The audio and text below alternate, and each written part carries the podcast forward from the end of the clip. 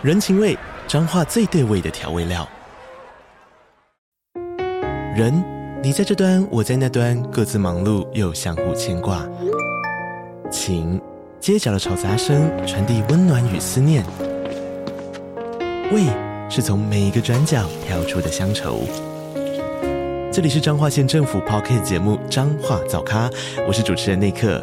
从彰化大小事各具特色到旅游攻略，透过轻松有趣的访谈，带着大家走进最在地的早咖。准备好了吗？彰化的故事，我们说给你听。以上为彰化县政府广告。今天阿泰来特别篇第一卷第九话：毒害。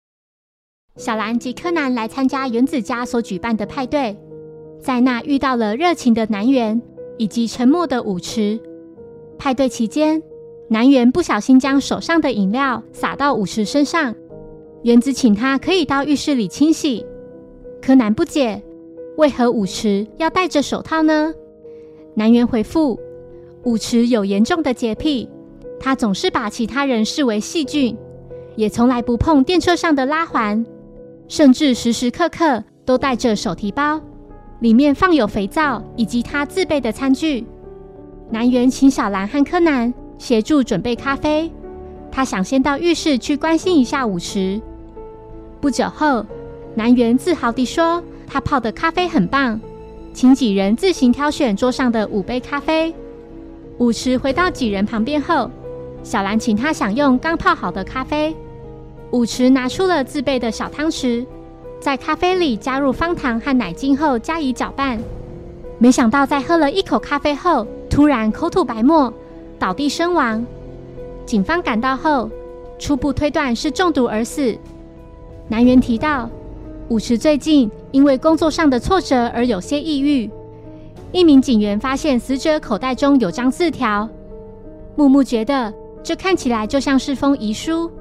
但柯南却不这么认为，因为一个准备自杀的人根本不会在派对的途中自杀，而且还在咖啡里加了方糖跟奶精。木木认为南园的嫌疑最大。南园表示，咖啡的确是他泡的，但杯子却是各自挑选的。这时原子接到一通电话，他随手拿笔做了记录。柯南猜想，也许南园。就是这样，让武池记下遗书内的文字。在仔细看了遗书后，发现最后一行字有被擦掉的痕迹，上面的墨水比较慢干，但武池的手套上并没有沾到墨水。柯南麻醉原子，并变身为他的声音说：“凶手就是南原，凶手利用武池的洁癖，让他喝下毒药。他在泡咖啡的时候的确没有下毒，而是事先。”在舞池携带的汤匙上下毒，凶手假装不小心把饮料洒到他身上，趁着他到浴室时，就偷偷地把毒涂在汤匙上。南原辩称，那也很可能是舞池自己下毒自杀的。况且他的口袋里还有一封遗书。原子说，那是凶手指示死者写的，就像是我刚才写下备忘录一样。凶手将字条放进死者的口袋。而证据就是凶手身上的手帕，将手帕摊开后，可以清楚看见舞池刚才写的字所沾到的墨水。南原认罪，并说自己欠舞池钱，如果他肯再让自己宽限几天还款，就不会杀死他了。谢谢收听，如果喜欢本节目，欢迎小额赞助给我支持，谢谢。那我们下一集再见，拜拜。